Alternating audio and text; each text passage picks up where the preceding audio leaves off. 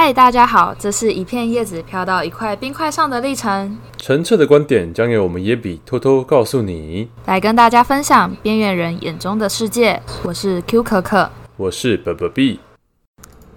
今天我们要介绍的是属于台湾的企业的冷知识。我们对于台湾的企业知道多少嘞？如果从不知道，那又如何展开我们的眼界呢？本着吃饱太闲的心，我们开始了这项是大学通识报告的调查，就看看让我们能说出多少吧。现在有很多年轻人选择创业，白手起家，靠自己闯出一片天。但网络上常说，创业一年就倒闭的企业几率高达百分之九十，那能撑过前五年的又只有百分之一。这句话其实让我有一点质疑，因为台湾有好多公司所生产出来的产品都是从国小一路到现在陪伴我长大，让我觉得好像要撑撑这么久也没有那么困难呢。那根据经济部中小企业处统计的结果，台湾企业有百分之九十七是中小企业，那中小企业养活了台湾百分之七十八的人口，台湾的经济其实都是靠中小企业撑起来的。在台湾，其实有许多卧虎藏龙的公司，在全球市场中打出响亮的名声。新单元就让我们看看台湾的隐形冠军有哪些吧。这一次我们要介绍的台湾品牌是手牌。关于我们所熟知的手牌品产品，伴随了我们多久呢？一定比你想象的还要久，因为今年已经是手牌的第六十个年头。不止我们，甚至我们的父母、祖父母都有可能跟你用过同一个牌子，并且现在还在继续用。这是一个悠久的品牌，我们对它似乎所知不多。今天就由我们带你们来一探究竟吧。我们举凡生活中的美工刀、修正带、订书机、削铅笔机，点点点，这些都是来自手牌的产主要产品。要说之所以选择它，是因为往往家里的书桌上就摆着它们。浅浅的印象，实用的体验，这就是手牌一贯带给我们的感受。我们似乎都只知道手牌的文具，呃，而且其实它的业务已经经过了四次的转型，原由于他们的宗旨：不做别人会做的事，勇敢离开舒适圈。真希望台湾年轻人能够做到这句话。从模具到文具，从文具再到半导体零件，再到汽车的电子零件，到如今新颖的手机光学零件，一次次的进化，每次都能做出亮眼的成绩。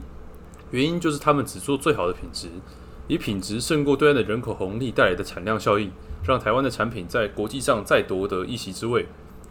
由于文具市场是寡占市场，而寡占市场就由呃可可可来帮我们解释哦？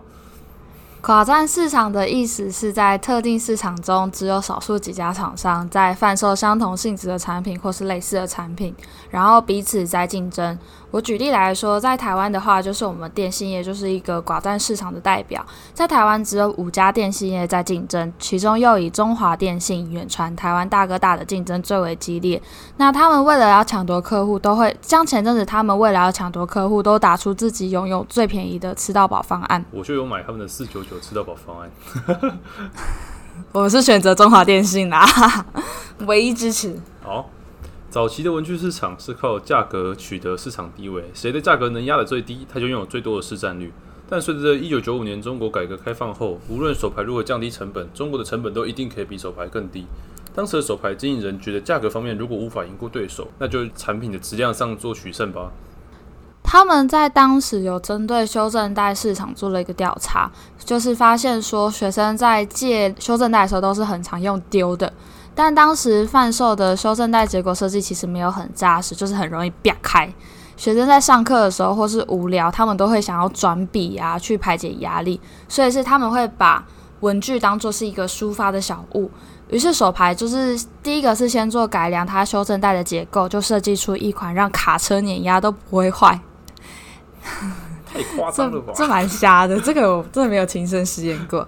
然后第二个，他们做的改良是说，是说将一个自动按压的功能，就是做到即使按压一万次都不会坏。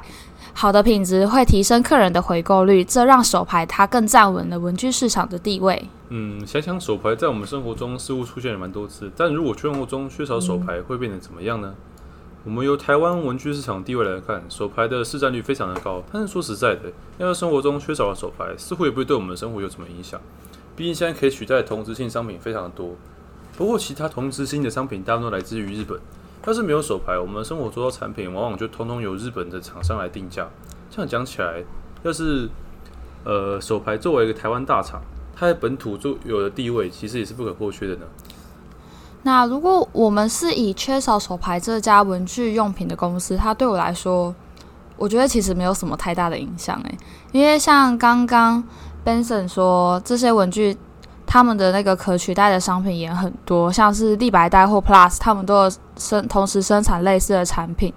但我觉得，但相对它如果消失的话，我会提升到我抱怨文具很难用的频率吧，因为我觉得 Plus 就是大家有。大家知道 Plus 的立可带吗？它就是一个蓝色，然后我知道，然后这中间可以拿出来，然后它是那个可以敲的那个，前面是可以敲的。诶、欸，就是它的前面是那个转轴的那个东西。对，然后那个我一开始是使用 Plus 转轴那个，但我觉得它会让我转轴的东西都很容易掉，然后那个 Kimoji 用起来就是很不舒服，我就觉得很烦躁，因为。它掉的话，我会觉得那个产品就不不那么完美了，就好像缺少一个东西，或缺少一个零件，就想再去买新的。但现在就是手牌都是按压，像这样子，它的可按压一万次的设计，它的这个使用体验让我觉得像手牌是可以胜过其他人的。就像是我当初高中买的手牌，现在还在继续用。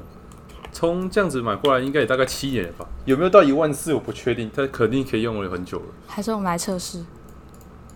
不要好了，给给给你测试。先好，好。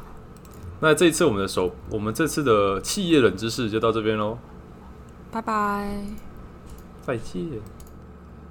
嗯今天的野比结束喽，我们会不定期更新即将落幕的大学生活，请大家关注我们并且收听我们的节目，那大家下次见喽，拜拜。拜拜。